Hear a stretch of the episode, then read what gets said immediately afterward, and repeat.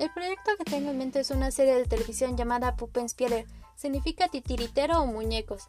Será dirigido para personas de 14 a 20 años de edad. Su duración es de 10 minutos cada capítulo, tomando el género de fantasía y psicológico y será animado en la técnica 2D. Se trata de tres amigas de mundos distintos intentando convivir en uno solo.